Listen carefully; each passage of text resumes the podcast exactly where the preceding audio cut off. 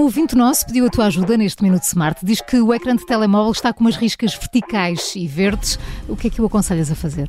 Há duas hipóteses. Ou a troca do ecrã, porque está partido, uh, isso é fácil de verificar. Basta olhar para a origem dessa risca verde.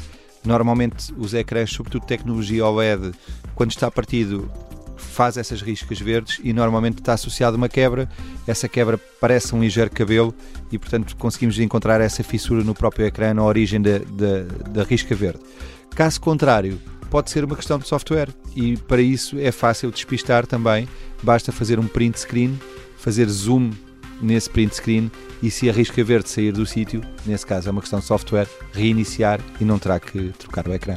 Agora sim, este tema está oficialmente riscado, mas se ainda restam dúvidas, envie um e-mail para perguntas.iservices.pt. Prometemos responder a tudo nos próximos episódios.